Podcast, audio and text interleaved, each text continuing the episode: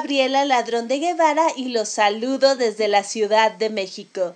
Estoy muy contenta de compartir con ustedes esta nueva emisión de De Todo para Todos, donde tu voz se escucha, de RAO Radio Alfa Omega.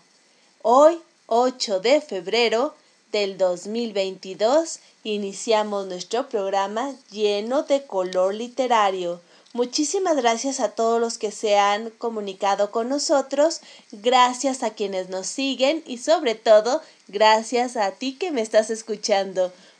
Aquí estamos de nuevo en otro programa. Saludo a Miriam que nos ha mandado un corazoncito. Gracias Miriam por estar con nosotros. Me da mucho gusto que estemos comunicándonos el día de hoy. El día de hoy, como les comentaba, tenemos un programa lleno de color literario, con una entrevista muy especial, además de nuestros queridas bululúes, las palabras de mujer, las cinco minutos de Miriam Cuellar y bueno, varias cosas que tenemos por ahí.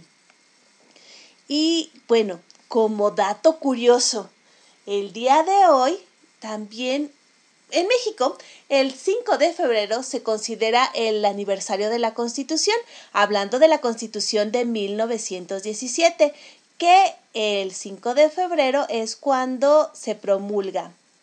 Pero también la Constitución de 1857 se promulga el 5 de febrero y se jura en 1857 por los diputados al Congreso y por el presidente Ignacio Comonfort en un 8 de febrero.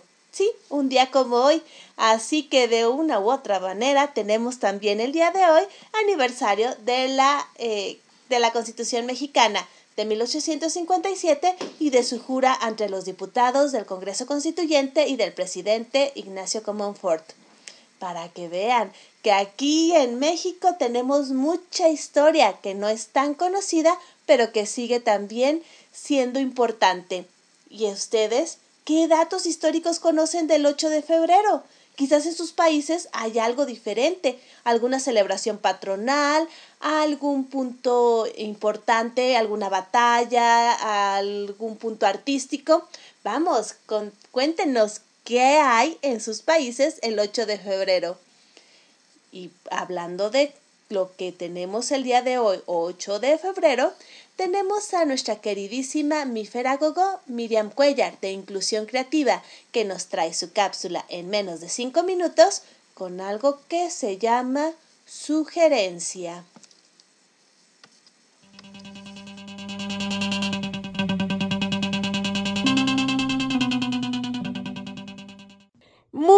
Buen día.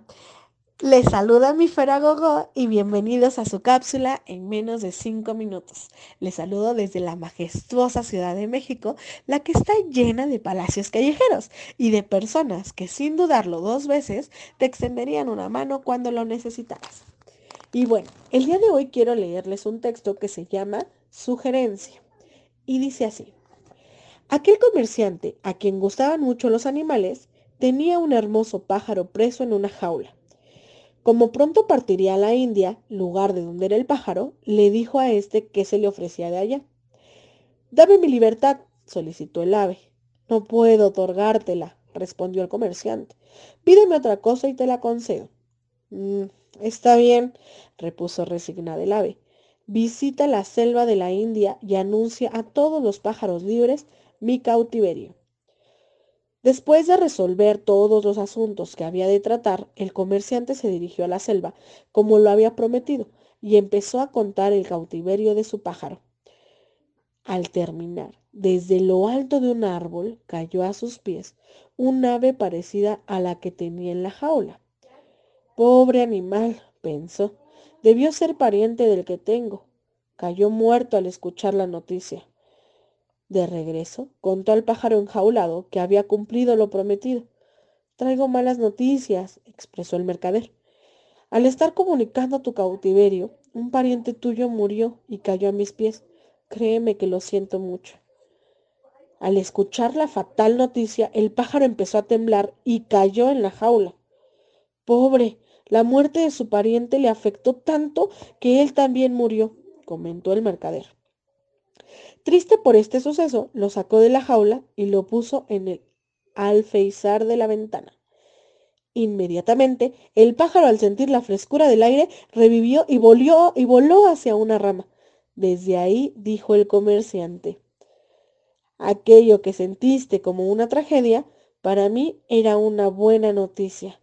El pájaro no murió, sino que a través de ti me mandó el mensaje de cómo debía actuar para obtener mi libertad. Así que, gracias y adiós.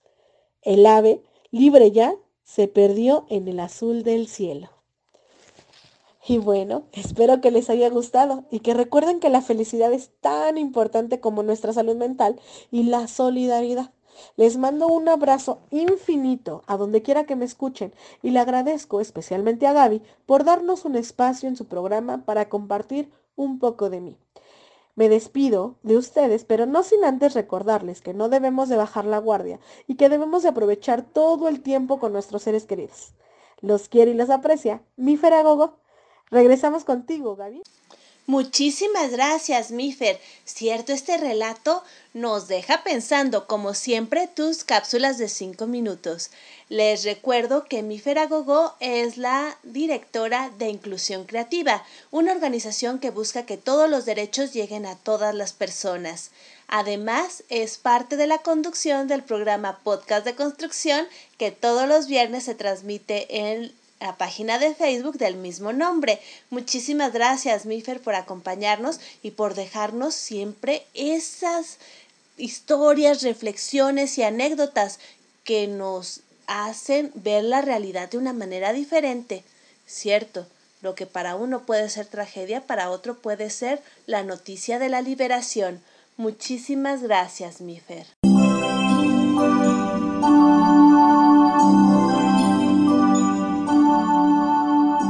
Continuamos en De Todo para Todos, donde tu voz se escucha.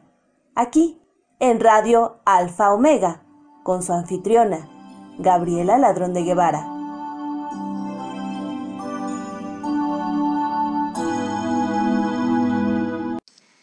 Muchas gracias a los saludos que nos están llegando. Katy Gómez nos saluda, Lucy Trejo también, Quique, Ale y y Andy de Monterrey, Nuevo León, México, nos mandan también saludos. Muchas, muchas gracias. También nos está saludando eh, Cielo. Gracias, Nini, Miriam. Gracias, gracias por sus saludos. Y nos mandan palomitas y corazones. Les agradezco mucho que estén aquí al pendiente escuchándonos. Y hablando de escuchar, muchas veces decimos y lanzamos nuestra voz fuerte que se oiga, pero a veces es ignorada.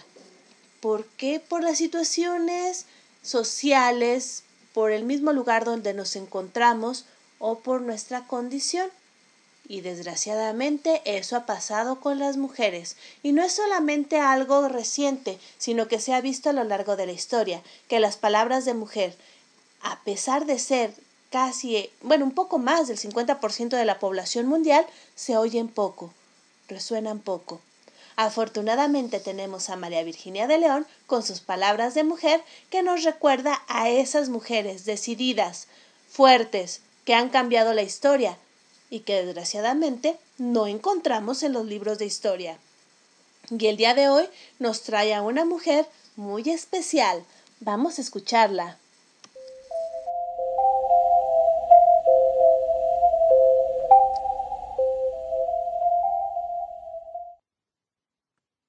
Me da mucho gusto saludarles el día de hoy desde la Ciudad de México. Soy María Virginia de León y les traigo nuestra cápsula Palabras de Mujer.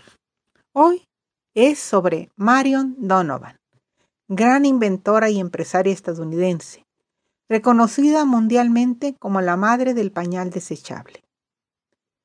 Nació en Fort Wayne, Indiana, el 15 de octubre de 1917 en el seno de una familia de inventores. Su padre y su tío compartían afición y trabajo en una fábrica de su propiedad, donde la niña pasó muchas horas de su infancia. pues con siete años quedó huérfana de madre y no le quedó otra alternativa. Familiarizándose así con la innovación y los negocios, hasta el punto que en la escuela primaria llegó a idear una pasta de dientes casera. En 1939 se graduó en literatura inglesa en la escuela Rosemont de Filadelfia, en Pensilvania. Poco después se desplazó a Nueva York, donde trabajó como ayudante de edición en las revistas de moda y belleza Vogue y Harper's Bazaar. En 1942 contrajo matrimonio con James F. Donovan, un importador de cuero, lo que implicaba tener que adoptar el apellido de su marido y dejar su empleo en Nueva York. La pareja se instaló en Connecticut y con el nacimiento de su primera hija en 1946, Marion tuvo que enfrentarse, al igual que tantas otras madres, con la engorrosa e ineludible tarea de lavar constantemente los pañales sucios y la ropa manchada. En la década de 1940, la mayor parte de los pañales eran de algodón, de forma rectangular, y se doblaban siguiendo un procedimiento estandarizado que las mujeres aprendían de sus madres. Asimismo, en aquellos años, era frecuente recubrirlos con calzones de lana o incluso de caucho, para evitar las fugas. Aunque los cubrepañales de goma eran fácilmente lavables y reutilizables, los médicos desaconsejaban su uso porque retenían la humedad y dañaban la piel del niño, favoreciendo la proliferación de gérmenes al no permitir la circulación del aire. En cualquier caso, las molestias y las enfermedades se debían sobre todo a la larga permanencia del niño en contacto con sus propias heces y a una ineficiente higiene durante el lavado y el cambio de los pañales, todo lo cual provocaba un constante lamento de las criaturas y una fatigosa labor a las madres. Así que, para poner término a todos aquellos inconvenientes, Marion fabricó un cuble pañal cosiendo trozos de una cortina de baño, hecha en el mismo nylon que los paracaídas, un material impermeable, muy abundante en la época y lo suficientemente flexible y transpirable, incorporando además unos botones de cierre a presión para conseguir la máxima fijación y prescindir de los tradicionales imperdibles, poco prácticos y muy peligrosos. Los buenos resultados de su invento llegaron de inmediato. Podía redolizarse a ser fácilmente lavable. Desaparecieron las erupciones cutáneas y el riesgo de pichar al bebé con el imperdible. Y tanto las sábanas como la ropa del bebé permanecían secas, lo que redundaba en una mayor tranquilidad de la niña y en un menor volumen de ropa lavada para la madre. Aparte de las ventajas ya reseñadas con anterioridad, el cubrepañal podía ajustarse en tamaño al proceso natural de crecimiento del bebé y además adoptarse confortablemente a su anatomía. No oprimía la cintura ni las piernas. Se prescindía de elementos auxiliares tales como felpas empapadoras. Protegía también de la suciedad a las madres o cuidadoras. Fomentaba la autonomía del niño durante sus primeros pasos y podía ponerse cómodamente. Decidió abordar otra innovación igualmente relacionada con el bienestar infantil y familiar, el pañal desechable. Tras muchos experimentos, encontró una composición de papel robusto y absorbente que permitía a la humedad decantarse hacia el fondo, dejando seca la superficie. Buscó a fabricantes de papel que pudieran hacer los pañales con dicho material, pero ninguno quiso comprometerse al considerar la idea ridícula, inútil e impracticable. Ante la dificultad de encontrar inversores, Donovan no llegó a registrar su idea del pañal desechable y acabó haciéndolo con un proyecto menos ambicioso. Así, en 1951, obtuvo una patente a favor de mejoras en los pañuelos faciales de papel, referidas especialmente al modo de ir plegados y empaquetados para poder ser extraídos por el usuario a voluntad. Al año siguiente, se graduó en arquitectura por la Universidad de Yale, lo que, años después, le permitiría diseñar su propia casa. En 1960 registró otro invento. Se trataba de una liga para medias de mujer, ajustable a la cintura, fácil de usar con una sola mano y adaptable a la elasticidad de la prenda. En 1966 obtuvo una patente a favor de una caja contenedor para tiendas de ropa o calzado, de manera que los artículos fuesen accesibles y visibles sin dificultad. Asimismo, aquel año le fueron otorgadas otras dos patentes, esta vez para unos sistemas de sobres postales que también recibieron protección en Alemania, Canadá y Gran Bretaña. La primera de ellas consistía en un envoltorio cuyas caras eran reversibles y gracias a unas aletas que, al ser dobladas, permitían la reutilización por parte del destinatorio. La otra patente era para un sobre despegable y combinado con una hoja de escribir. Donovan registró un sistema de cremallera que disponía de un cordel elástico para evitar las incómodas maniobras de cierre en los vestidos que se abrochaban por la espalda. Inventó la combinación de una plantilla y un dispositivo de sujeción para ser empleados durante el perforado de los márgenes de hojas de papel, de modo que éstas pudieran archivarse homogéneamente dentro de carpetas y clasificadores de anillas. Otra invención, pensada para el pequeño comercio, abarcaba una libreta de cheques que incorporaba un registro duplicado de la información. En 1979 recibió una patente a favor de una percha de ropa con capacidad para colgar ordenadamente hasta 30 prendas, permitiendo gran ahorro de espacio en los armarios. Esta innovación llegó a ser comercializada bajo el nombre de Big Hang Up por la propia compañía de la inventora. En 1983 registró su último invento, también muy exitoso, y que, por así decirlo, enlazaba con la inquietud creativa que había demostrado durante la niñez. Concibió un hilo dental de forma circular e, e individualizada, lo que simplificaba su empaquetado y su manipulación. Ahora mucho más cómoda, segura y versátil, bautizado como Dental Loop. En 1996 obtuvo una nueva patente donde lo perfeccionaba combinando dos hilos. Uno monofilamentoso para limpieza entre los dientes y sobre los puentes y otro de filamento último para una higiene más completa. Falleció en Nueva York el 4 de noviembre de 1998 a la edad de 81 años a causa de una dolencia cardíaca. El periódico estadounidense The New York Times escribió en su obituario. Tenía 81 años y había ayudado a encabezar una revolución industrial y doméstica al invertir el precursor del pañal desechable.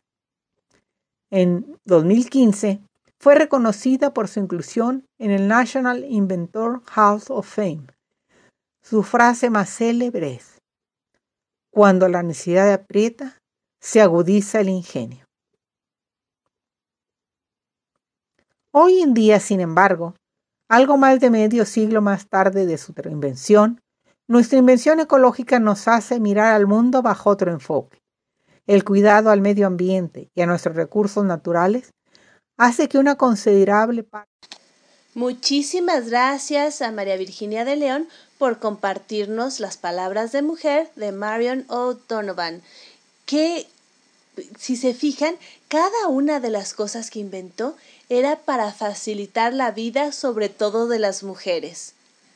Esa idea de pañuelos faciales doblables, de pañales desechables, de hilo dental, era para que las tareas domésticas, que en las que tradicionalmente se ocupa más de la mitad de la población, fueran más sencillas, más llevaderas y además le dieran a la mujer la oportunidad de dedicarse a otras actividades, no solamente a los cuidados domésticos, no solamente a las faenas de la casa, que considero es una aportación gigantesca de Marion Donovan tener esta visión de decir las tareas de la casa absorben demasiado tiempo de la mujer, le impiden desarrollarse en otras áreas. Eh, desgraciadamente, a 40 años de que ella nos ha dejado, todavía tenemos ese, esa visión de que las tareas de la casa son mayormente para la mujer y que la pareja ayuda, cuando no es así. Las tareas de la casa son de todos los que viven ahí. No es que ayuden o no, es que son su responsabilidad. Lo mismo el cuidado de los hijos, es responsabilidad de la pareja, no solamente de una persona. Ciertamente hay muchas decisiones que se toman eh, de acuerdo a las particularidades de cada familia. Se respetan, pero también es importante reconocer que no es que ayuden a la mujer, es que son responsabilidades compartidas.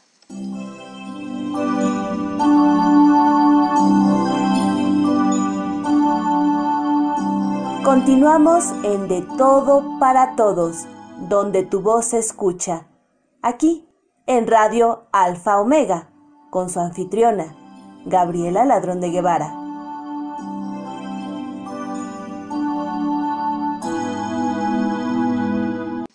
Tenemos los saludos de Domi, que, de cielo, de Nini. Muchas gracias. Domi nos manda corazoncitos y Nini nos dice, gracias María Virginia de León por compartir. Muchas gracias y gracias a ustedes por escucharnos. El día de hoy no nos acompaña la doctora Fiona, no tenemos su cápsula de abrazos, de vida, de mejorar la vida o de eh, la risa. Eh, desgraciadamente la doctora Fiona se encuentra delicada de salud y eh, de momento no nos está acompañando, pero le, le deseamos pronta recuperación y también le mandamos un gran, gran abrazo y recordamos que la tenemos presente deseándole muy buenas vibras, esperando que pronto esté sana, completamente sana, recuperada y que también muy pronto la tengamos de nuevo aquí en De Todo para Todos donde tu voz se escucha. Fiona, te mando un gran abrazo de corazón y deseo que muy pronto estés restablecida completamente.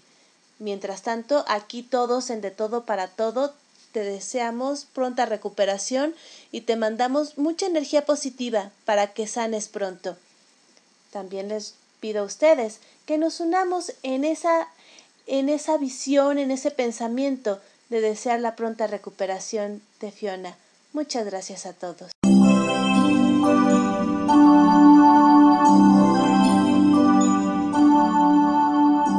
Continuamos en De Todo para Todos, donde tu voz se escucha.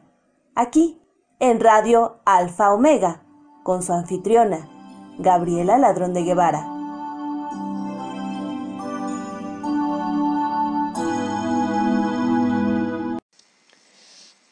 Siguen llegando sus saludos. Domi nos saluda desde Argentina. Cielo, excelente María Virginia de León. Gracias por compartir. Felicidades. Y Nini también nos dice, pronta recuperación, doctora Fiona. Saludos.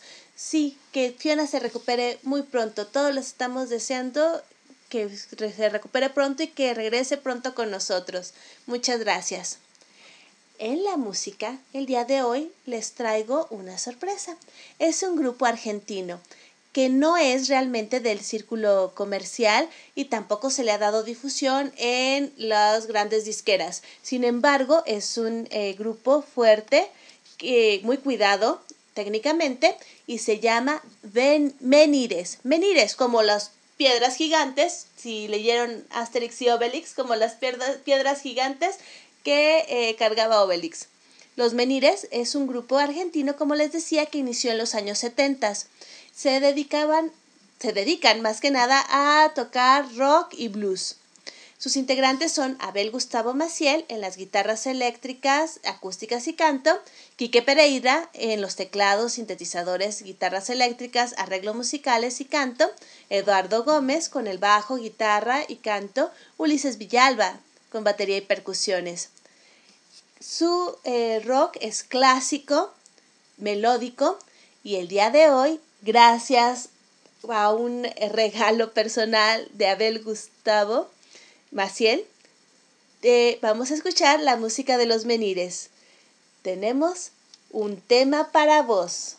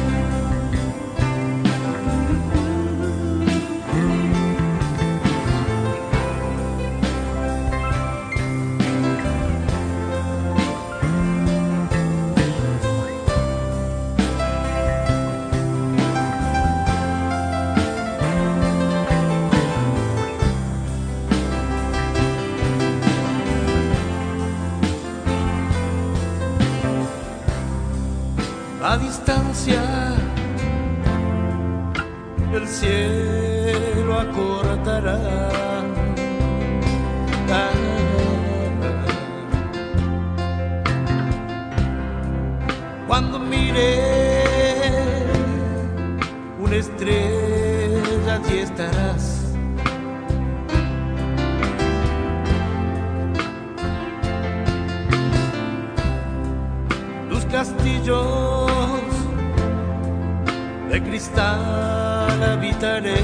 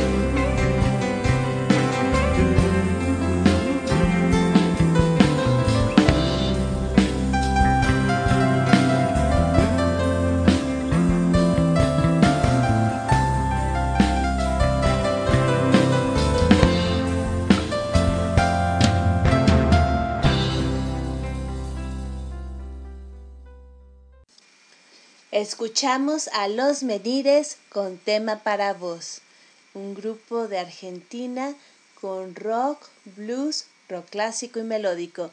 Muchísimas gracias a Abel Gustavo Maciel por hacernos llegar directamente los audios de su banda. Muchas gracias por compartirlo y aquí estamos muy felices de escucharlos en De Todo para Todos, donde tu voz se escucha.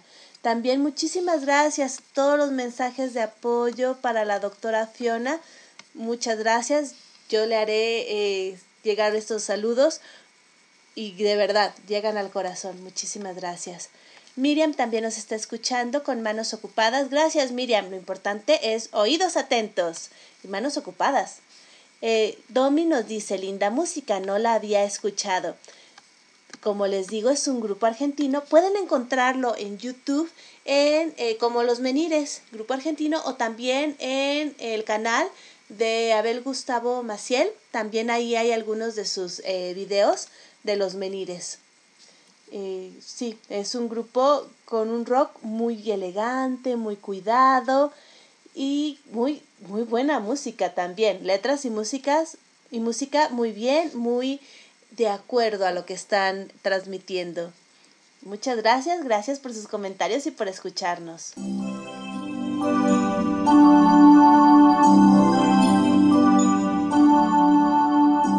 Continuamos en De Todo para Todos donde tu voz se escucha, aquí en Radio Alfa Omega, con su anfitriona, Gabriela Ladrón de Guevara.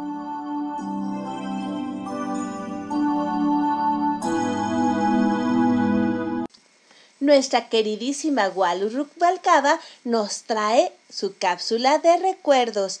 ¿Qué nos compartirá hoy Walu? Los invito a escucharla. Hola, buenas tardes. Les habla Walu Rubalcaba. Esta vez compartiré los recuerdos que tengo de mi abuela. Mi abuela se llamaba María de las Mercedes Flores Sánchez. Nació en Guadalajara, Jalisco, el 17 de junio de 1886. Fue bautizada el 19 de junio del mismo año y murió el 20 de enero de 1987 a la edad de 100 años. Ella era ama de casa, guisaba estupendamente y también tocaba el piano. A los 22 años de edad contrajo matrimonio religioso en Compostela, Nayarit, el 12 de octubre de 1908. Tuvo ocho hijos, Jesús, Juan, Cleofas, Mercedes, Concepción, José, Alfonso y Guadalupe, que era mi mamá. Todos ellos nacieron en Compostela, Nayarit, a excepción del más chico, Alfonso, que nació en Tepic, Nayarit. Exactamente no tengo la fecha cuando mis abuelos se vinieron a vivir al Distrito Federal, pero vinieron cuando todos aún eran chicos y solteros. También trajeron a una hermana de mi abuela de nombre Ramona Flores Sánchez, quien siempre vivió a su lado y nunca se casó. Vivieron en la Ciudad de México, en la colonia San Rafael, primero en la calle de Gavino Barreda y después se cambiaron a la calle de Guillermo Prieto, en la casa donde yo nací. El recuerdo que tengo es que todos vivían en esa enorme casa, a excepción de mi mamá, que ya estaba casada, pero vivíamos a la vuelta en la calle de Miguel Schultz. Me acuerdo que en esa casa tenía un pasillo muy largo descubierto y con una barda, en donde mi abuela tenía muchas macetas hechas de barro con incrustaciones de trozos de mosaicos y espejos de aquí. Eh, empezaba una escalera metálica que iba a dar a la amplia azotea. Ahí tenían un perro negro llamado Turpin y también tenía la abuela un corral en donde criaba gallinas. Ella misma las mataba, las desplumaba y las guisaba en delicioso pepián de cacahuate para las fiestas que a mi parecer pues eran muy seguido. Otro de mis recuerdos es que durante la Semana Santa la abuela ponía un gran altar cubierto con un manto morado y un cuadro al centro con la Virgen de los Dolores muchas veladoras y botecitos con pasto de trigo. Preparaba agua de Jamaica y de horchata y nos las daba como símbolo de las lágrimas de la Virgen, desde luego después de rezar el rosario. Mi abuela tenía una máquina de coser marca Singer, de esas que por medio de pedal se accionaban. Le gustaba hacernos vestidos y recuerdo que para el sábado de gloria siempre nos hacía unos iguales a mis tres hermanas y a mí para estrenar ese día. Por cierto, que también en ese día, sábado de gloria, se tenía la creencia que debían dar nalgadas a los niños para que crecieran, pero al parecer a mí no me pegaron porque no crecí mucho.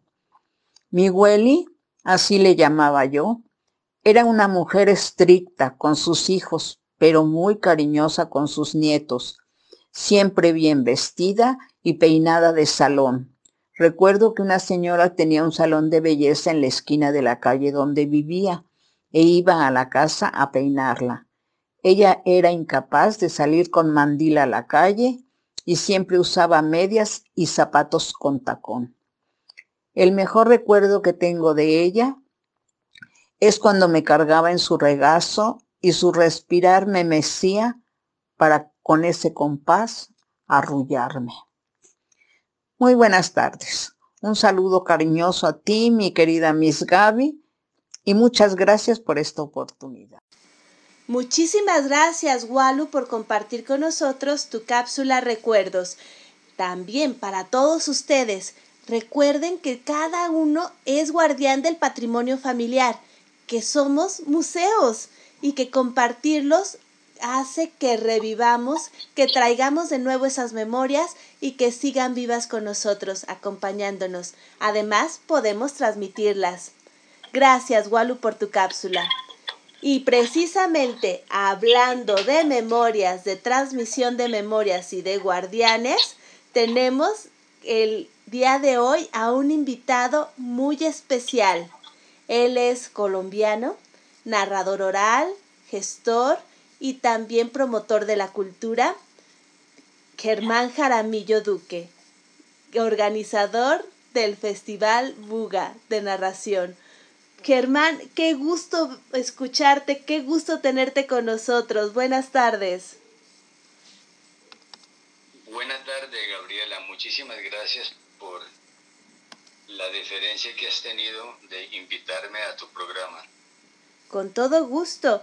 Y bueno, lo primero que me encantaría que compartieras con nuestros radioescuchas es quién es Germán Jaramillo.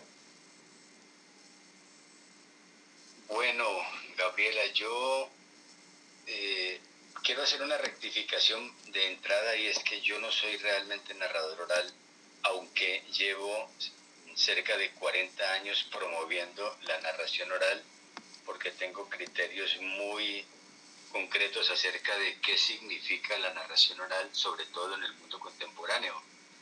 Yo soy un promotor, un gestor cultural también. He pasado la mayor parte de mi vida dedicado a este tema.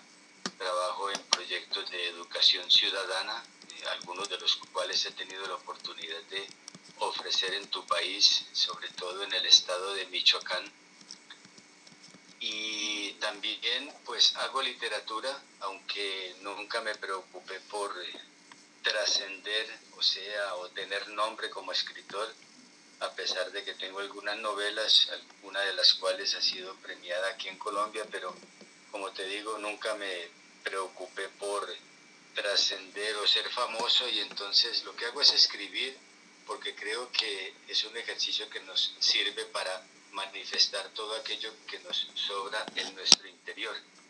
Y hace 37 años tuvimos la ocurrencia de crear un evento eh, de narración oral llamado Encuentro de Contadores de Historias y Leyendas. Es la convocatoria a narradores orales más antigua de Iberoamérica. Digo convocatoria quiere decir esto, que nuestro evento fue el primer evento en Iberoamérica que, se, que convocó a narradores orales para que en un espacio definido contaran. No estoy diciendo en ningún momento que inventamos la narración oral, sino que la promovemos desde hace mucho tiempo y, hemos, y estamos haciendo el evento que, cuya convocatoria es la más antigua de Iberoamérica. Eh, y este evento nació por la necesidad de, de acopiar todo, toda la memoria social existente en ese momento, eh, Gabriela, porque eh, en nuestro país, al igual que el resto del continente, ha tenido épocas en las que ha sufrido de un urbanismo agresivo y esto ha hecho que ciertos mecanismos de convivencia que sirven para transmitir saberes se vayan extinguiendo, entre ellos la conversación. Y se nos ocurrió invitar a gente muy adulta a compartir sus historias con el público para que nos contaran cómo era la vida cuando ellos eran niños. Ese es el origen de este evento.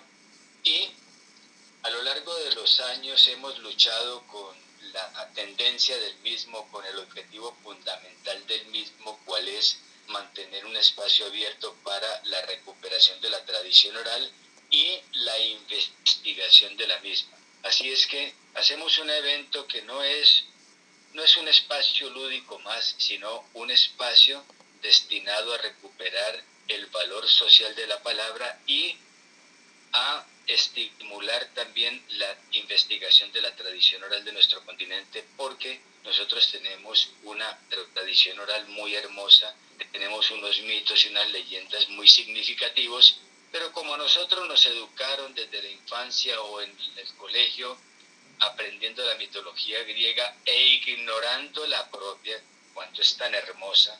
Mira tú, por ejemplo, la mitología de ustedes, hermosísima, pero nosotros hemos, somos un continente subalterno de la cultura europea y, entonces nos enseñaron a amar lo, foráneo y, más bien como a, a, sentirnos avergonzados de lo propio. Así es que nuestro evento tiene un objetivo fundamental y es recuperar ese espacio de identidad cultural que nunca nos visibilizaron.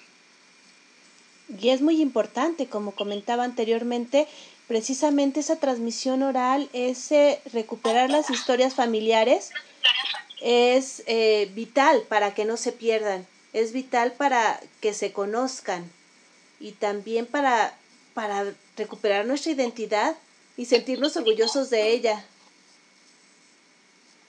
Claro, claro, Gabriela. Es que, mira, cuando yo eh, hacía mención de la relación que hacía de nuestro evento, que no lo hacemos como un espacio lúdico propiamente dicho, porque hay muchos eventos de apariencia cultural que terminan convertidos en, como en espacios lúdicos únicamente, como de espacios de entretenimiento, y por, por eso nosotros no quisimos ponerle a nuestro evento festival, porque es que la palabra festival es muy manoseada y es muy mal interpretada aunque no quiere decir propiamente festivo, pero muchas veces se entiende así. Entonces, creemos que los eventos culturales deben tener una connotación de tipo social, porque la cultura no, actúa de manera gratuita en la sociedad. La cultura tiene unos objetivos y, tradicionalmente quien hace arte lo hace porque quiere ofrecer un cuestionamiento de la circunstancia dentro de la cual vive. Entonces, nos parece que estos eventos deben tener unos objetivos muy claros que sirvan, como tú dices, para recuperar la identidad cultural. Sobre todo, repito, la nuestra, porque a nosotros nunca nos enseñaron ni siquiera el término de identidad cultural. Esas son, esos son, esas son terminologías que han venido con el tiempo al cabo de los años, de las búsquedas, pero nosotros no nos han educado para querer lo propio, ni para construir sobre lo propio, sino para buscar lo ajeno. No como ladrones, sino como necesitados de afecto, de autoestima. Y nosotros queremos que el encuentro de contadores de historias y leyendas que se hace en Buga, Colombia, sea un espacio en donde quien venga a contar historias sienta el orgullo de haber depositado en este ambiente algo representativo de lo suyo, de su identidad cultural. Es por eso que una de las exigencias de nuestra convocatoria, que justamente tú ya eh, eh, nos enviaste los, requisitos escritos, es que quien quiera venir a contar historias a Buda debe enviarnos eh, muestras de mitos y leyendas de su país contadas en videos por quienes desean participar. Porque, repito, el arte sin lugar a dudas es lúdico, pero no se puede circunscribir únicamente al entretenimiento. El arte también debe cumplir una función social que lleve al individuo a plantear una situación y que pueda ser captada por los receptores de esa expresión artística que el artista ha creado para nosotros. Sí, en definitiva, porque el arte también retrata la sociedad en la que se produce, también reproduce algunos, algunas situaciones y denuncia otras. Entonces el arte es un vehículo muy fuerte. Como dicen ahora, la palabra tan de moda, el arte nos empodera. También eso es importante reconocerlo. Claro, y por eso lo han querido trivializar. Mira, Gabriela, tú que andas metida en la narración oral, habrás podido detectar que esto ha tenido eh, a lo largo de, esa historia fuerte de la narración oral en América Latina, que tiene más, más o menos unos 36, 38 años, que es el tiempo que nosotros venimos promocionándola. Eh, la narración oral ha pasado por momentos muy difíciles y este este, esta es una etapa complicada porque hay mucha, hay una gran tendencia a trivializar el espectáculo de la narración oral. Tanto que a muchos o muchos que fungen como narradores orales, si no logran desatar la risa en el auditorio, se sienten, frustrados, porque para muchos el objetivo es hacer reír a la gente y no, no, está bien que tú logres el, el cometido de hacer reír a alguien, de entretener a alguien, pero que también le dejes pendiente una duda para que se vaya después del espectáculo cavilando sobre algo que tú le dijiste y lo dejó pensando. Yo creo que ese es el objetivo del narrador oral, comunicar y poner a pensar. Porque cuando tú cuentas una historia, entablas una conversación con el oyente. Y, es, y la conversación es un ejercicio que genera afirmaciones y dudas. Luego, debe haber una reciprocidad en la entrega de dudas, una reciprocidad, una reciprocidad en la entrega de afirmaciones. En fin, hagamos arte para lo lúdico, pero también para plantear todo lo que como seres humanos padecemos en un entorno social determinado. Y, dígame usted que en América Latina sí que hay que contar. Y como hay tanto que contar, que además no le conviene a quienes han detentado eternamente el poder, entonces claro, hay la tendencia a trivializar el cuento para que en vez de poner a pensar, mejor haga reír. Y claro, ese termina siendo el éxito. En días pasados escribí para nuestra revista sirnaola.com una columna que titulé La risa está de moda. Y claro, la risa es algo fundamental también para, para el ser humano. Pero, Gabriela, al mismo tiempo, la risa también puede ser una estrategia que te sirva para poner a pensar a la gente sin que se lo hagan notar de frente. Así como el humor político, por ejemplo. Entonces, seamos claros, no convirtamos el humor en algo que ayude al individuo a olvidar la circunstancia social dentro de la cual vive, sino más bien a que a través del humor él entienda que hay muchas preguntas por responder.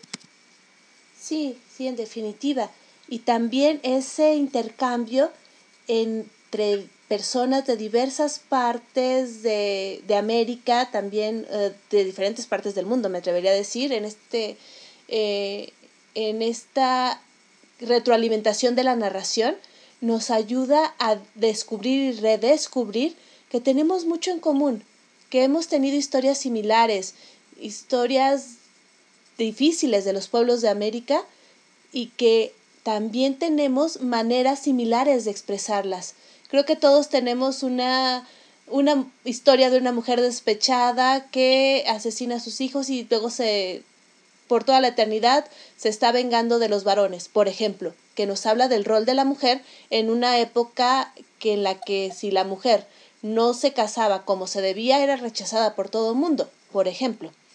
O también historias de que, que esperan algún tesoro escondido en una casa de alguien que trabajó mucho, pero no llega para cualquiera, sino para aquel que lo merece. Todo ese Así es. Todas esas historias latinoamericanas nos hablan de, de quiénes somos y, y, cómo hemos crecido.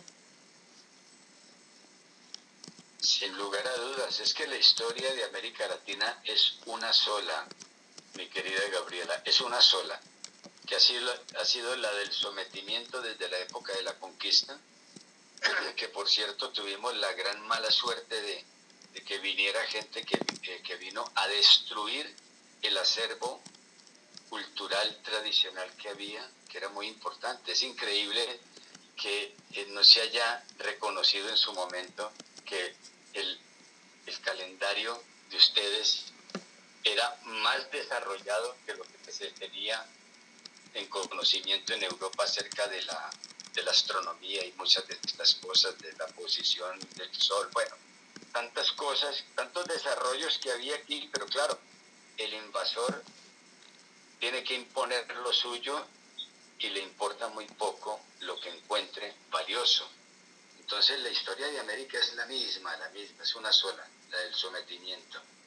Y, y yo creo que la narración oral es una es un mecanismo idóneo para contar esa historia, Gabriela, de muchas maneras, y no, y no de manera drástica ni, ni, llamando a la venganza, sino para que haya un antecedente, para que la historia nuestra se construya de verdad, porque es que nosotros tampoco tenemos historia, somos subalternos también en historia. Todo lo que nosotros pensamos nos viene de fuera, porque no nos han permitido creer, no nos han dejado tener autoestima para enterarnos de que somos capaces de hacer muchas cosas. Bueno, estamos ya en un momento distinto que muchos esperamos que sea el despegue a, un, a una nueva vida en América Latina. Sí, en el que se está eh, volteando a ver no solamente lo que se considera como la cultura académica o la cultura oficial, sino también que las culturas populares son fuertes, nos nos llegan y son parte de lo que somos y, de, y quizás están hasta mucho más arraigadas las culturas populares. Y, y sobre todo eso, que son culturas, que no es solamente una, la oficial, o que no es solamente una, la aceptada, sino que, bueno, en nuestros pueblos, por ejemplo, pueblos originarios, lenguas originarias que se están recuperando, hasta la ropa, el sentirse orgulloso de portar la ropa típica de nuestros países, de nuestros lugares. Así es, así es. Yo creo que, que estamos cambiando lentamente la manera de percibir la realidad y eso nos sirve para emprender otro camino, el camino de la verdadera historia. Todo en la vida es un proceso, ¿no? Y el nuestro yo creo que eh, eh, se está perfilando en este momento. Están ocurriendo muchas cosas que nos están indicando que, que ya la rutina a la que hemos estado, estado obligados a vivir se está, se está debilitando, que nos encontramos frente al comienzo de otra historia. Afortunadamente. Y bueno, nos has hablado de, de tu labor como promotor, como gestor cultural. Si alguien quisiera participar en el encuentro de Buga, ¿cómo podría hacerlo? Bueno, tenemos una convocatoria eh, expuesta en nuestra, en nuestra página web que es cirnaola.com. Cirnaola con C, porque viene de círculo, Círculo de Narradores Orales Latinoamericanos, y, y la sigla es cirnaola.com. Allí encuentran la convocatoria, son unas condiciones normales, eh, un poco exigentes en cuanto a la calidad del producto, pero pero no, no son exigencias eh, de, otro mundo porque nuestro evento es un evento con mucha responsabilidad pero con mucha humildad. O sea, nosotros les decimos a quienes vienen a contar a Buga que en Buga no hay elegidos, que en Buga no hay estrellas, que en Buga no hay eh, divinidades, porque mientras las estrellas brillan en el firmamento, en Buga cuenta la gente. O sea que aquí no hay competencia, aquí no viene el invitado especial, porque todos son invitados especiales. Este es un evento para gente que ama contar historias y que sabe qué significa contar una historia, no para iniciados, ni para doctores en narración oral, ni para científicos en narración oral, ni para estos famosísimos de narración oral. Aquí en Bug hemos tenido gente de muchísima calidad. Los primeros grandes narradores de Europa llegaron aquí a Bug hace 30 años, hace más o menos 25 años, sí, cuando no existían eventos en América Latina. Entonces, aquí ha venido gente de mucha calidad y la gente que viene, mucha de la cual no tiene cartel, sino vocación, de gente de muchísima calidad. Entonces es muy sencillo participar en Buga si se tiene la vocación de contar, porque la vocación para nosotros es lo fundamental para mostrar la calidad. Exacto, y también ese, ese, digamos, requisito, por ponerlo de algún nombre, de que sea una leyenda, un mito, una historia de su región, de su país. Eso creo que se me hace una de las partes más importantes de este encuentro, que no solamente compartimos eh, la narración, sino que es una narración muy personal, es una narración de nuestras raíces, de quiénes somos, de cómo hemos sido forjados y que se convive como se convive de una manera muy bella realmente. Se convive de una manera muy personal y respetuosa. Sí, exactamente, sí. Es un evento que tiene, repito, como objetivo recuperar la tradición oral. Abrir un espacio para que lo que no aprendimos, que debimos aprender, se convierta en conocimiento. Nosotros tenemos un, eh, un archivo de, pues imagínate, son 35 años de encuentro.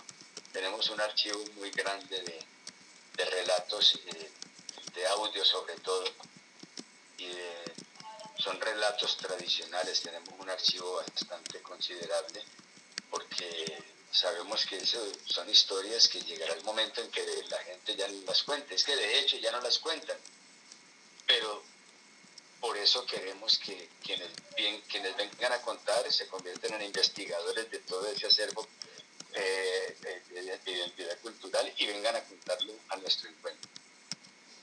Y es, es una bella manera de rescatar quiénes somos y también de rescatar historias familiares olvidadas o historias familiares que están en peligro de desaparecer precisamente porque ya no se cuentan.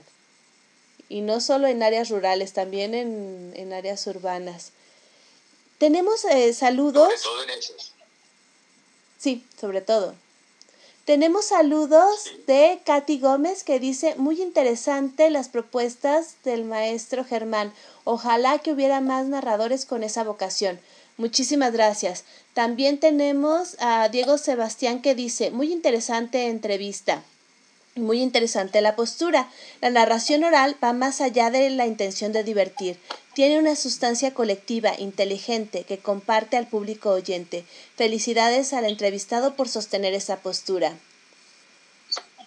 También Lucy Trejo dice muchas felicidades por ese intento de recuperar la, el patrimonio oral de Latinoamérica, que se está perdiendo por la modernidad. ¿Cierto? Pues, sí, gracias por esas opiniones, gracias por esas opiniones porque eh, coinciden con nuestro propósito, realmente eh, hacer un evento para que tenga una connotación de recaudo de identidad cultural. Así es.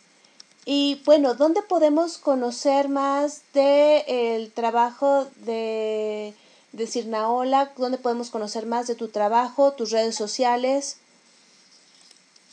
Eh, nosotros tenemos un grupo en Facebook que se llama también Cirnaola.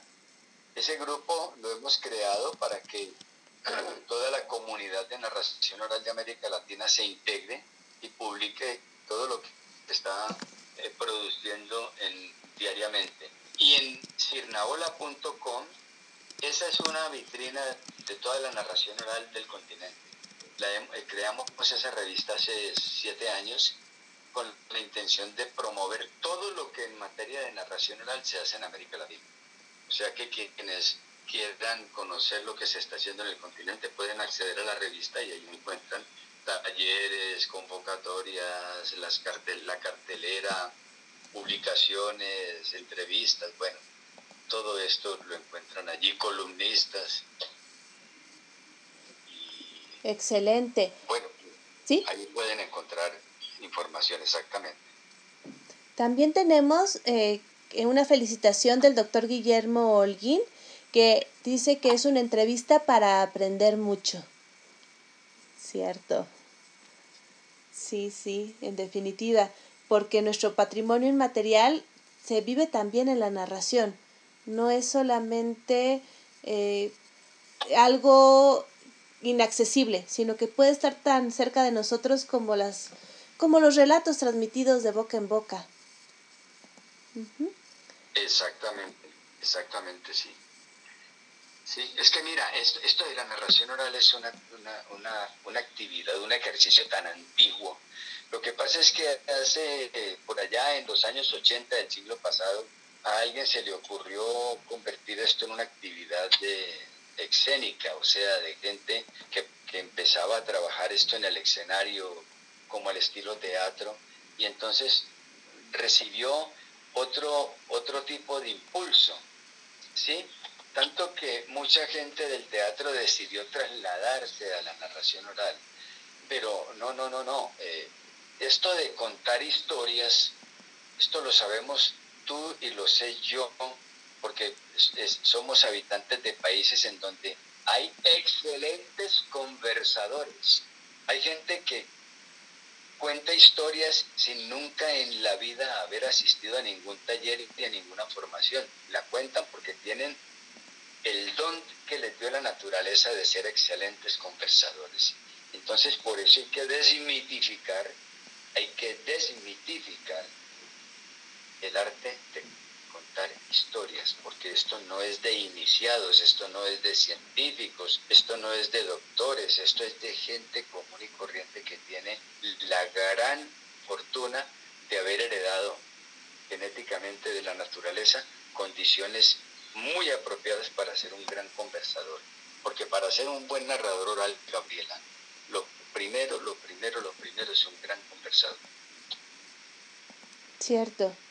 Y también, diría yo, ese respeto por la misma historia, por la persona con la, a la que se la estás contando y también por quien te la contó, diría yo. Es, es un círculo virtuoso. Y qué bueno que existen proyectos como, como este encuentro que nos recuerda la importancia de, de la narración tradicional, de las historias tradicionales, de los mitos, leyendas, hasta chismes de, de nuestras regiones, porque muchas de esas leyendas nacieron de un chisme mal contado. Pues, Así es. Muchísimas gracias, Germán. Muchas gracias por compartir con nosotros eh, tu visión de la narración, tu visión del encuentro de Buga. Gracias por invitarnos. ¿Y nos recuerdas cuándo es el encuentro, por favor? Encuentro va del 20 al 26 de septiembre. Vamos a tener la fortuna de volver a la presencialidad. Nos vamos a volver a abrazar con la gente que cuenta historias y la convocatoria cierra el 31 de mayo, o sea que tienen todavía febrero, marzo, abril y mayo para enterarse y participar. Esperamos que la gente se anime y nos mande sus propuestas. Tenemos un cupo limitado de aceptación lamentablemente, pero, pero bueno, quienes, quienes son invitados seguro que gozan de una experiencia inolvidable. Así es, realmente es una gran experiencia, uno aprende muchísimo, muchísimo de los narradores con los que con los que convive, porque eso es importante, que aunque ha sido a distancia en los últimos años, se convive entre los narradores y eso es muy bello. Pues muchísimas gracias, Germán. Gracias por compartir con nosotros, gracias por, eh, por recordarnos la importancia de, de, nuestras, de nuestra propia identidad y de las historias que nos hacen, porque como decía Shakespeare, estamos hechos de historias y creo que aquí en América Latina eso es más que obvio, que somos las historias que nos contaron y las historias que contamos. Muchísimas gracias, Germán. Bueno, Gabriela, te deseo una buena noche y de nuevo también a ustedes muchísimas gracias por haberme abierto este espacio y comunicarle a la gente mis opiniones acerca de la narración oral. Y te esperamos también en septiembre para que nos invites a escuchar a estos grandes narradores en el encuentro de Buga, que seguramente va a haber también transmisiones para, para otros países y estamos seguros de que va a ser una gran experiencia. Entonces, si por favor nos vuelves a acompañar en septiembre, estaremos muy contentos.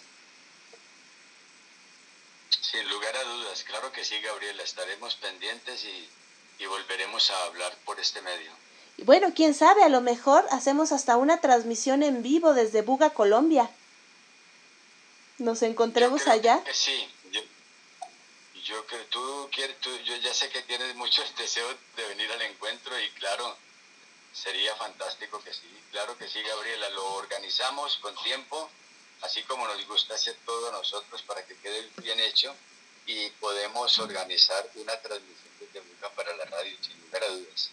Perfecto. Pues muchísimas gracias, Germán. Te mando un gran abrazo y seguimos en contacto. Bueno, Gabriela, una buena noche y saludes a tu gente, a tu pueblo mexicano y a México, país que quiero muchísimo porque hace muchos años estoy yendo a México y tengo allá muchos afectos. Así que eh, saludes a tu pueblo. Muchísimas gracias. Muchísimas gracias. Escuchamos a Germán Jaramillo Duque, organizador del encuentro de contadores de historias en Buga, Colombia. Muchas gracias por compartir con nosotros su visión acerca de la narración como patrimonio.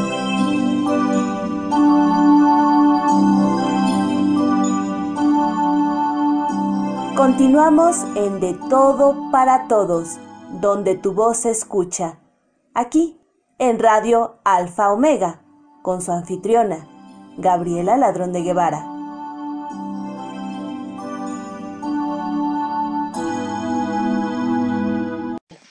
Seguimos aquí en De Todo para Todos, donde tu voz se escucha y escuchamos también la música de Los Menires, grupo argentino de rock.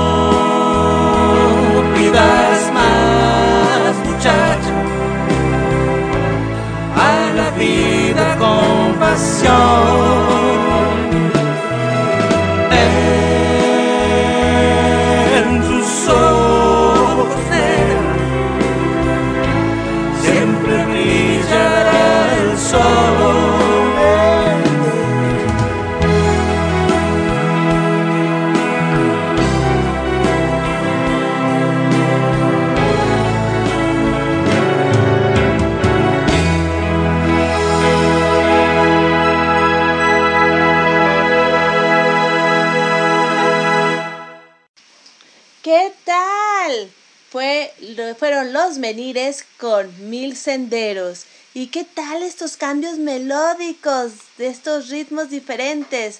¿Cómo cambia la letra al cambiar la melodía? Ya ven, les dije que Los Menires era una excelente banda de rock argentina. Desgraciadamente no tan conocida, pero si ustedes los buscan en YouTube pueden encontrar todo el material de sus tres eh, CDs y también pueden ver sus videos, muy interesantes por cierto. Eh, continúan aquí eh, sus comentarios. Eh, Domi nos dice, hablando de la historia de Walu, qué lindas historias, también Nini. Muy lindas historias, gracias. Y Cielo, qué hermosa historia, felicidades. Iván, Cielo, Nini y Domi nos mandan palomitas y corazones. También nos mandan saludos. Muchas, muchas gracias por estar con nosotros. Muchas gracias por sus lindos comentarios. Y bueno, estamos aquí en De Todo para Todos, donde tu voz se escucha. Y es imposible continuar nuestro programa sin antes escuchar a nuestros padrinos. El día de hoy nuestros padrinos Elizabeth Martínez y Guillermo Holguín nos traen no solamente sus voces tan, tan bellas que nos transmiten tanto, sino que también nos dejan el día de hoy reflexionando. Creo que hoy va a ser la tarea que nos llevemos todos, las reflexiones de este programa. Tenemos a nuestra querida madrina Elizabeth Martínez con algo de Benedetti. Vamos a escucharla. Un saludo cordial desde la Ciudad de México. Soy Elizabeth Martínez Gómez. del escritor uruguayo Mario Benedetti el poema Hagamos un trato. Compañera, usted sabe que puede contar conmigo. No hasta dos o hasta diez, sino contar conmigo. Si alguna vez advierte que la miro a los ojos y una veta de amor reconoce en los míos, no alerte sus fusiles, ni piense que he delirio. A pesar de la veta, o tal vez porque existe, usted puede contar conmigo. Si otras veces me encuentra huraño sin motivo, no piense que es flojera. Igual puede contar conmigo. Pero hagamos un trato. Yo quisiera contar con usted. Es tan lindo saber que usted existe. Uno se siente vivo.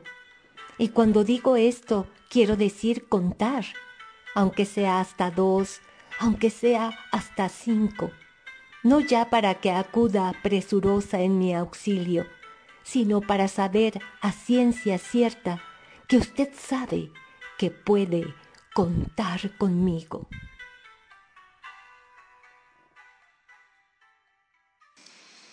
Muchísimas gracias a nuestra madrina Elizabeth Martínez con Hagamos un trato de Benedetti. Ciertamente, ¿podemos contar con las personas que están a nuestro alrededor? ¿Es en las buenas y en las malas? ¿O solamente cuando es conveniente? Y por otro lado, ¿qué tanto apoyamos a los que tenemos cerca? ¿Es solamente cuando queremos? O, como dice el refrán, que al nopalo van a ver solo cuando tiene tunas es solamente cuando podemos apoyar en algo sin fijarse en nuestras necesidades, son temas a reflexionar que les dejamos aquí en De Todo para Todos, donde tu voz se escucha y que sobre todo aquí todas las voces son escuchadas.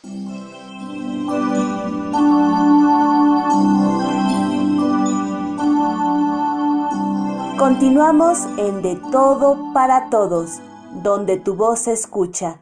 Aquí en Radio Alfa Omega, con su anfitriona, Gabriela Ladrón de Guevara.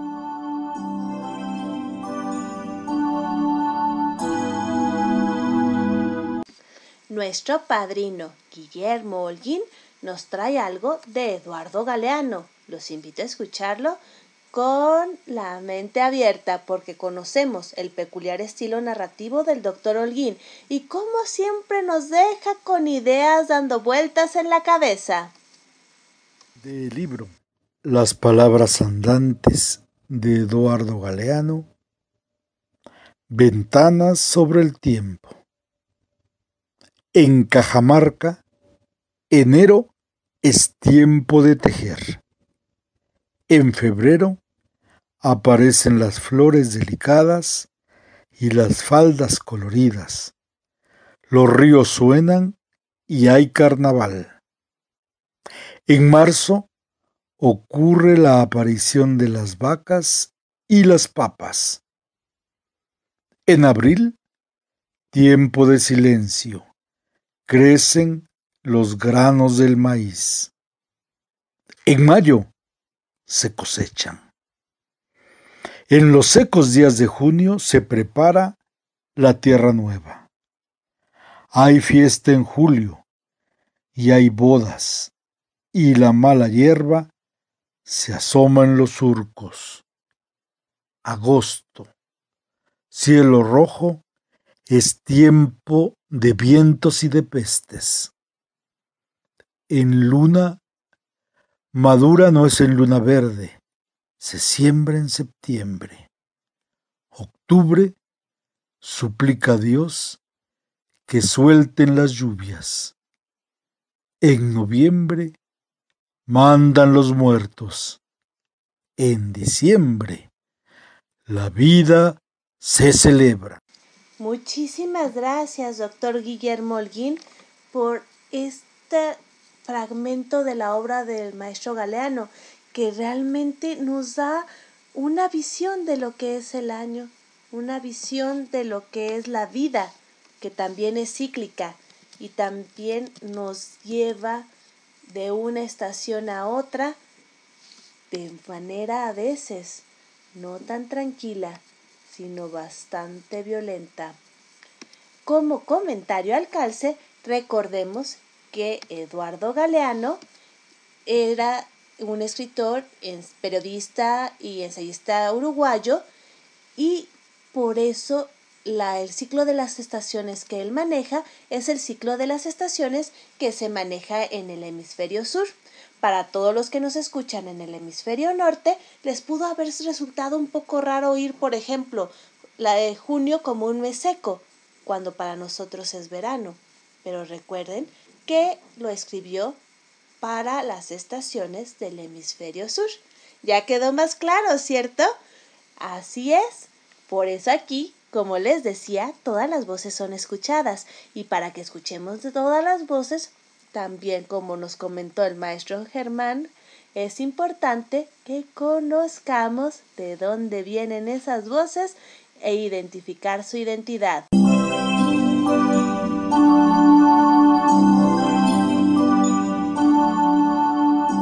Continuamos en De Todo para Todos, donde tu voz se escucha. Aquí en Radio Alfa Omega, con su anfitriona, Gabriela Ladrón de Guevara.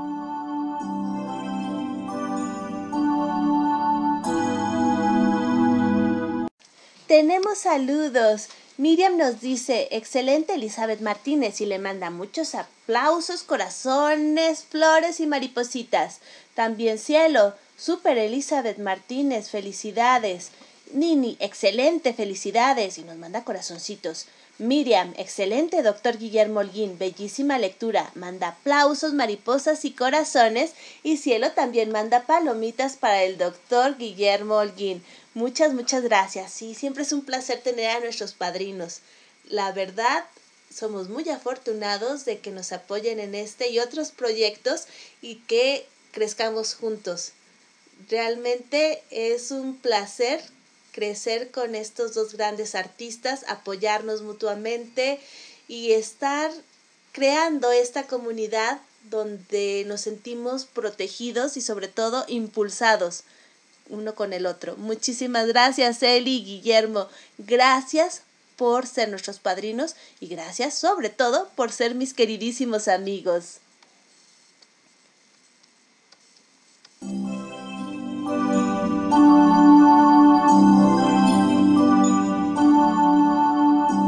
Continuamos en De Todo para Todos, donde tu voz se escucha.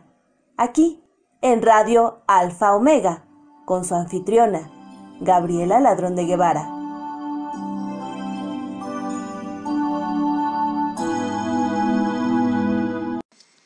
Siguiendo con la narración, tenemos a Tita Canta y Cuenta Cuentos, que nos trae algo muy simpático, que es Jugo de naranja. Después de limpiar y arreglar mi casa, mi hermano me llamó diciendo, mi esposa y yo vamos a visitarte. Fui a la cocina a preparar algo para ellos, pero no tenía nada para servirles. Después de mucho buscar, todo lo que pude poner en mis manos fueron algunas naranjas. Así que hice dos vasos de jugo helado. Cuando mi hermano y su esposa llegaron, me sorprendió ver a su suegra con ellos que vino a visitarme por primera vez. Así que serví los dos vasos de jugo para su esposa y su madre, y puse un vaso de agua delante de mi hermano diciendo, sé que te gusta el Sprite. Tomó un trago y se dio cuenta de que era agua, y de pronto su suegra dijo, tengo ganas de beber Sprite, por favor, ¿me darías un poco? Ahí estaba yo, perpleja y avergonzada, pero mi hermano me salvó diciéndome, tomaré un vaso limpio de la cocina. Después de un tiempo, escuchamos el sonido de un vidrio rompiéndose en la cocina. Él volvió y le dijo a su suegra, Lo siento, cayó de mis manos y se rompió, pero no hay problema, iré a comprar otra. Su suegra se negó y dijo, No, no hay necesidad de eso. Finalmente, cuando se iban, mi hermano se despidió de mí y puso algo de dinero en mi mano y dijo, no olvides limpiar la Sprite que cayó en la cocina para que las hormigas no vengan. Y se despidió con una sonrisa llena de amor. cuando estés en una posición más favorable, úsala para levantar a otras personas. Atropellar al otro nunca, nunca te hará mejor. Esta fue una lección de vida. Texto tomado de la red. Desconozco el autor. Narró para ustedes Tita Muñoz. Muchísimas gracias, Tita. Gracias por compartir con nosotros esta historia. Y seguramente muchos de nosotros, en diversas circunstancias de la vida, hemos tomado Sprite y lo hemos hecho con mucho cariño. Y sí, así lo recordaremos, que ese Sprite fue el más delicioso porque lo hicimos con mucho cariño. Y un abrazo para todos aquellos que nos han apoyado tomando Sprite. Seguimos con la música de los menires. Ahora escuchamos. Tinieblas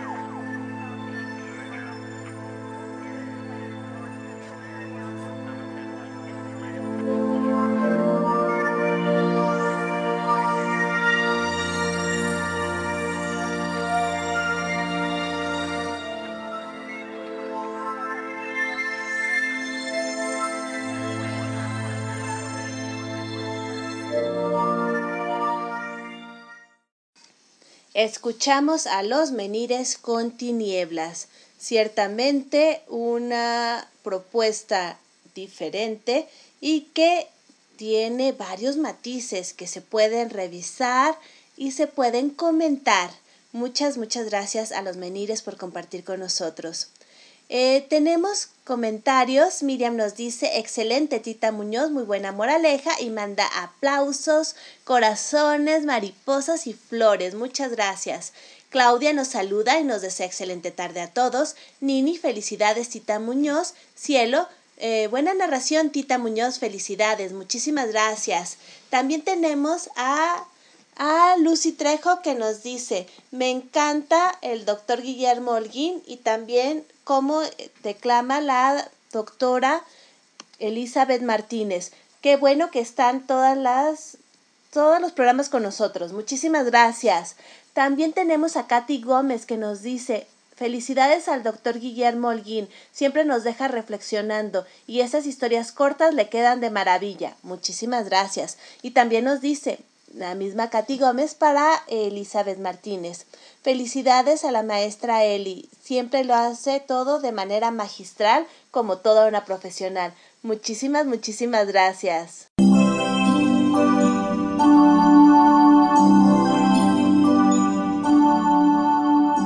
Continuamos en De Todo para Todos, donde tu voz se escucha. Aquí, en Radio Alfa Omega, con su anfitriona, Gabriela Ladrón de Guevara.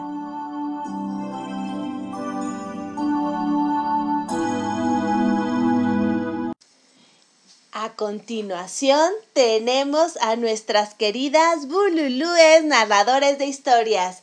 Ellas dirigidas por María Elena Cano, tienen su sede en la Casa de la Cultura de la colonia Santa María de la Ribera, donde muy pronto retomarán sus funciones presenciales.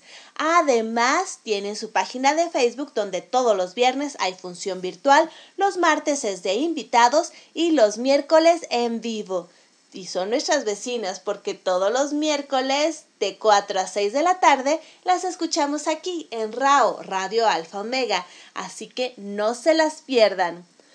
Y en su cápsula en De Todo para Todos, donde tu voz se escucha de Bululúes narradores de historias, tenemos a María Elena Cano que nos trae algo de su autoría, En Aras del Viento. Hola, muy buenas tardes. Yo soy María Elena Cano Hernández de la Ciudad de México y agradezco el espacio a Gabriela Ladrón de Guevara de León en su programa De Todo para Todos donde tu voz escucha en RAO Radio Alfa Omega. Hoy les quiero compartir un poema que fue publicado en papel y lápiz editorial, En Aras del Viento, que está dedicado a Frida Kahlo. Tu mundo sombrío lo supiste llenar de belleza y amor Nunca nadie ató tus sueños que dejaste volar en aras del viento. Tu amor por tu tierra fue tu orgullo y sostén para tus ideas claras de libertad. Jamás te dándote toda, le diste color al sufrimiento, le diste belleza a la vida. Tu legado quedó para orgullo de tu patria. Atada a tu prisión no necesitaste pies tenías alas para volar. Muchas gracias. Muchísimas gracias a María Elena Cano por compartir de su autoría en Aras del Viento, dedicado a Frida Kahlo. Muchas gracias María Elena Cano por la confianza y sobre todo por apoyarnos a difundir tu trabajo, que es sorprendente, muy bien hecho y que nos recuerda lo talentosa que eres en varios aspectos. Y sí, todas y cada una de las bululúes tiene talentos diferentes y que la hacen muy especial e imprescindible para el grupo. Entre ellas está Elba Moncada, que con su elegante voz enamora y en este mes del amor nos trae Me volví a enamorar. Escuchémosla. Buenas tardes amigos de De Todo para Todos, donde tu voz se escucha, con su anfitriona Gabriela Ladrón de Guevara de León. Estoy enamorada. de alguien a quien soy suficiente, que me abraza y eleva mi autoestima, que reconoce mi valor y que me ha dicho que no necesito a nadie más para ser feliz porque nos tenemos. Ese alguien me enseñó a perdonar y a perdonarme. Me volví a enamorar, pero esta vez es distinto, porque me ha hecho entender que merezco lo mejor de lo mejor y no menos, que un amor con dudas e inseguridades no es amor. Me enamoré de alguien que cree en mí, sin importar las veces que tropiece, porque sabe que después de las caídas, con más fuerza me levanto. Me enamoré de alguien que me da paz y seguridad, que es capaz de dar todo por mí, que me ama siempre y no a ratos. Me enamoré de alguien que me envuelve con sus brazos y me entiende, que a pesar de mis días oscuros y del caos que llevo dentro, no sale huyendo, se queda y me acompaña en mis momentos de soledad y sosiego. Me enamoré de alguien que al verme le brillan los ojos, su mirada refleja cuán feliz se siente en tenerme y con una sonrisa me recibe siempre. Desde que nos descubrimos no pasa un segundo en dejarme sola, me acompaña a mis lugares favoritos y disfruta de mi compañía sin condicionamientos. Sí, estoy enamorada, y aunque hasta hace un tiempo esto parece imposible, Hoy amo a esa persona. Se volvió mi persona favorita. Me volví a enamorar, pero esta vez lo hice de mí. Y hoy sé que soy el amor de mi vida. Me volví a enamorar, autor desconocido. Soy Elba Moncada, de Bululúes Narradores de Historias, para dejar volar la imaginación.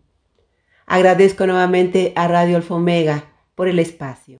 Muchísimas gracias, Selva.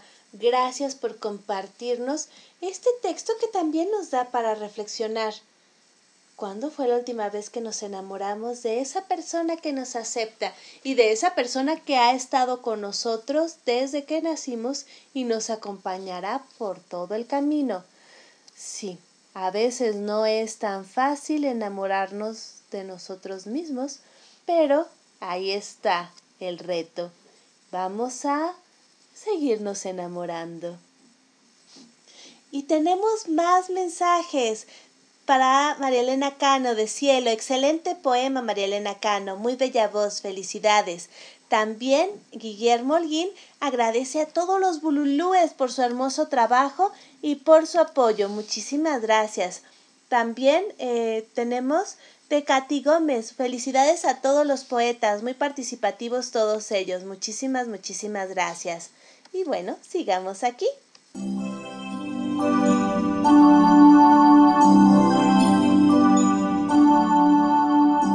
Continuamos en De Todo para Todos, donde tu voz se escucha. Aquí, en Radio Alfa Omega, con su anfitriona, Gabriela Ladrón de Guevara.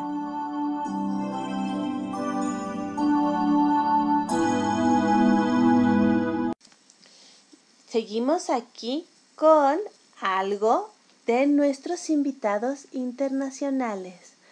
De Honduras, Jocelyn Saldívar nos regala de su autoría Mágico Momento. Mágico Momento.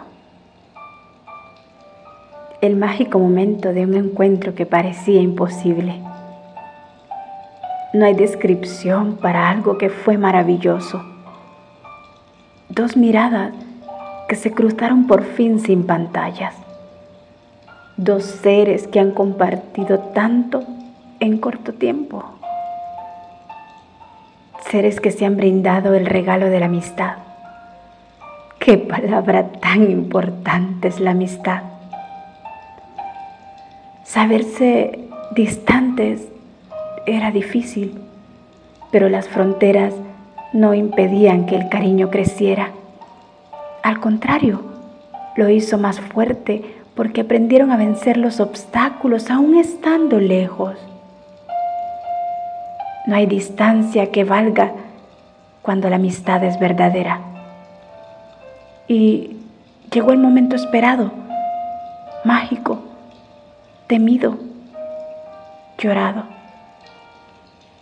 ese encuentro que les mostraba que no se habían equivocado porque eran seres especiales cuyo afecto cruzó las fronteras. Pero la espera había terminado. No había distancia que impidiera un abrazo y la oportunidad de crear nuevos momentos que reflejan lo maravilloso de su amistad.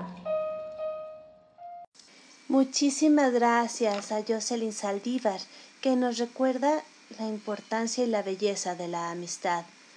También en este programa le deseamos una pronta recuperación a Jocelyn Saldívar, que está pasando por un, por un problema de salud. Y también, por favor, todos a mandarle muy buenas vibras a Jocelyn Saldívar de Honduras para que pronto mejore y que esté de nuevo en todas sus actividades habituales. Muchísimas gracias, Jocelyn. Te mandamos un gran, gran abrazo.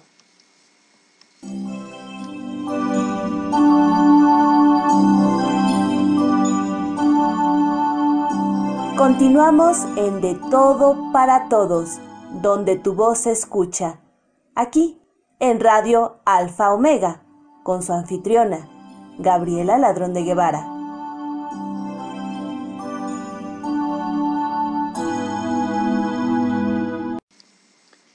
De Poesía Mundial nos acompaña Laura Barbalace, que nos trae un microrelato escrito por ella y Silvia Minelongo para todos ustedes. Escuchémosla. Hola chicos, desde Argentina, Buenos Aires, soy Laura Barbalace y para el programa de Todo para Todos voy a relatar el cuento Despedidas, coescrito con Silvia Minelono, también de Argentina. Y el cuento dice así. Abrió la puerta, encendió las luces y lo encontró sentado en el sofá como siempre. Le había pedido que se fuera, que su relación no funcionaba y que él ya había elegido. No era otra mujer, sino la comodidad de la costumbre, la ropa limpia, la comida en la mesa, la casa fregada. Alguna que otra vez la predisposición en la cama. Tal vez hubiera sido mejor otra. Para su sorpresa, él sacó la valija detrás del sillón y caminó lentamente hacia la salida sin dejar de mirarla a los ojos. Le acarició las mejillas y le pidió perdón con el clic del cerrojo. Muchas gracias y un saludo para Gabriela Ladrón de Guevara, que acá en Argentina se la estima mucho. Nos vemos la próxima. Muchísimas gracias, Laura. Muchas gracias por compartir este microrelato de tu autoría y de Silvia. Gracias. Y bueno, también este relato nos deja reflexionando, sin duda alguna. Tenemos mucho que pensar.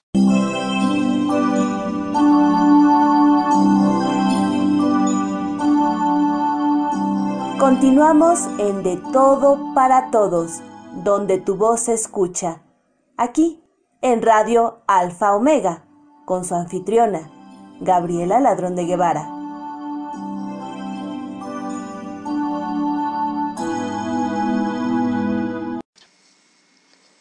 Nidia Cabadía Martínez, del grupo Prosa, Música y Poesía, nos trae La Niña Denia.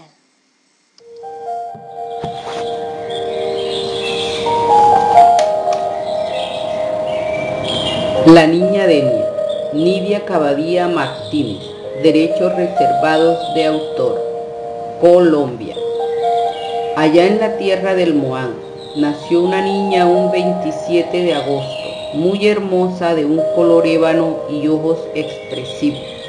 La quinta en el hogar, y contrario al popular dicho, no hay quinto malo, parecía que para este caso no se cumpliría.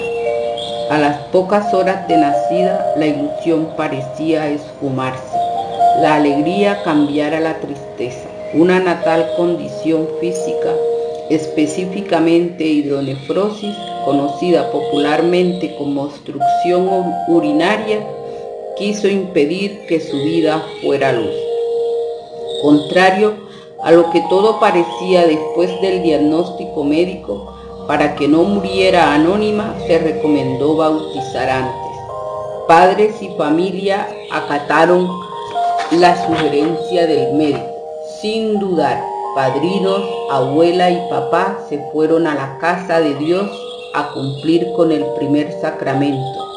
Y fue allí donde todo cambió. Increíble. Un milagro estaba por suceder cuando el sacerdote pronunció las sagradas palabras. Yo te bautizo en el nombre de Dios y te llamarás Denia Judith. Todo comenzó a cambiar y su salud empezó a mejorar. Desde ese día y hasta los actuales, la niña Denia ha alegrado la familia siendo motivo de orgullo familiar, porque no cabe duda que fue dotada con características que la hacen muy especial. Hoy es la madre ejemplar, la hermana cariñosa Zaramulla, la tía alcahueta, la profesora puntual, la prima cómplice, la cuñada servicial y la amiga incondicional. Hoy es su cumpleaños y quise contarle este cuento para desearle Happy Birthday.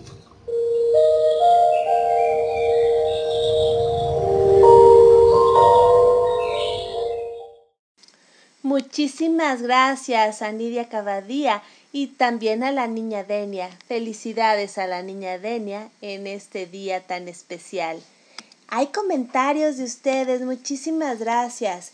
Tenemos a eh, Miriam que nos dice felicitaciones Selva Moncada, bellísimas letras, excelente declamación, bella voz y excelente reflexión.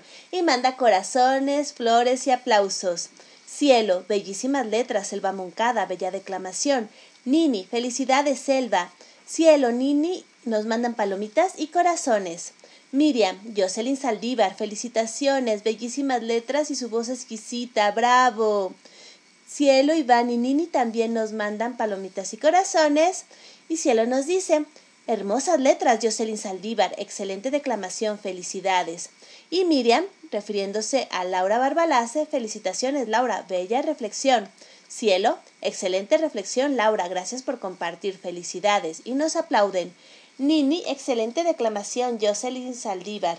Miriam, excelente. Felicitaciones a ambas. Muchísimas gracias. Gracias por compartir con nosotros sus comentarios.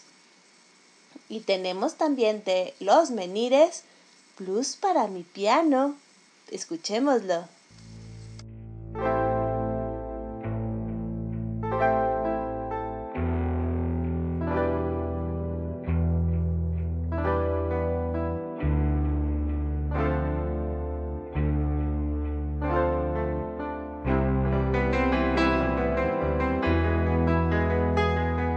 Me acerco a mi piano. Sé que algo sucederá. Paso apenas sin mirarlo. Sé que él me va a. Es difícil resistirse vamos a charlar de unos blues y unas baladas que tocamos tiempo atrás. Miro sus teclas y las voy a acariciar.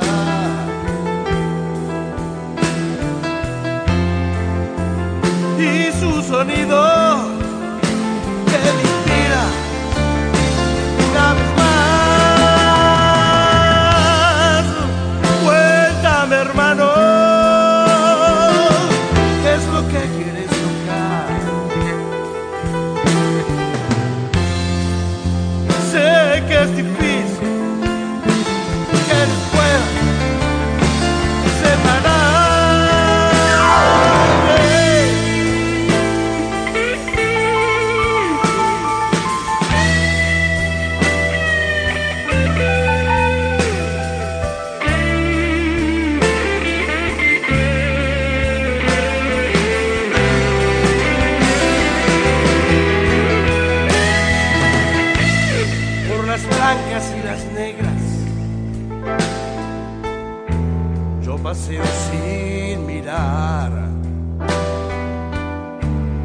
Ellas son fieles testigos de esta vieja sociedad. Su sonido es perfecto, muestra de su calidad. Esta noble y modesto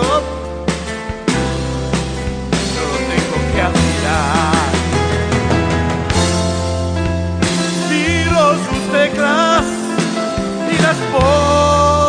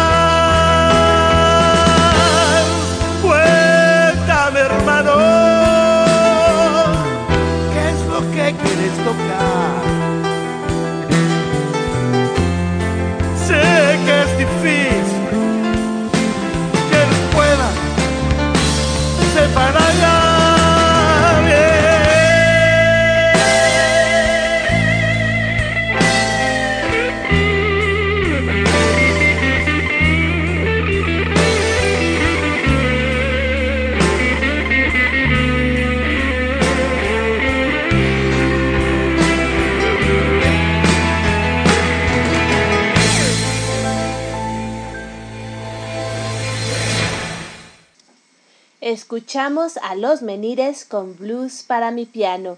Muchísimas gracias a Abel Gustavo Maciel por compartir con nosotros la música de su grupo. Desde Veracruz, desde Fortín de las Flores, nos acompaña nuevamente María Luisa Bimbert. Afortunadamente, ya con su salud restablecida, comparte con nosotros de su autoría el baile de las palabras. Hola, buenas noches. Gaby, te, te paso esto que escribí. Las letras bailan, se acomodan hasta que encuentran su espacio en la palabra. Son rebeldes a lo establecido, cardan la idea, cambian tu pensamiento, se esconden en las cavernas de la mente como si fuera un ballet suave, cadencioso, sobre nubes de algodón, le musitan al oído al que las atrapa y plasman en el papel sus caprichosas ideas. El poeta pacta y se enamora, y caen gotas de poesía e inunda la piel de su amada. Gracias. El baile se llama el baile de la palabra. Y esta es retorno. La vida te provoca, te reta, te impulsa, te da un giro, te muestra un camino sinuoso, invita a un viaje a explorar y vuelo, vuelo tan alto, y le pregunto a la señora Luna, que es la guardiana de las lágrimas de la humanidad, que hila en una madeja los sentimientos, los amores.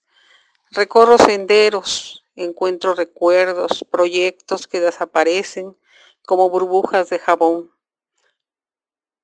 Veo mi camino y la luna me invita a retornar a lo, cotidiano. Mi mundo, mi mundo está aquí. Gracias, Gaby. Espero te guste. Muchísimas gracias María Luisa y claro que me gusta, me encanta y lo mejor que me da muchísimo gusto que te hayas recuperado y que estés de nuevo con nosotros, te extrañábamos. Muchísimas gracias a María Luisa Bimbert por compartir con nosotros de su autoría el baile de las palabras. Muchas gracias.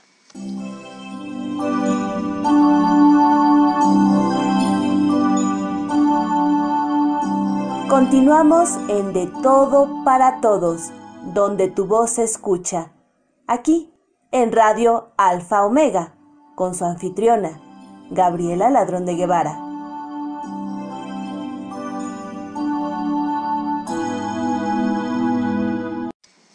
Hemos llegado al final de esta emisión. Les agradezco muchísimo que nos hayan acompañado, que nos hayan escuchado. También agradezco sus comentarios, sus felicitaciones.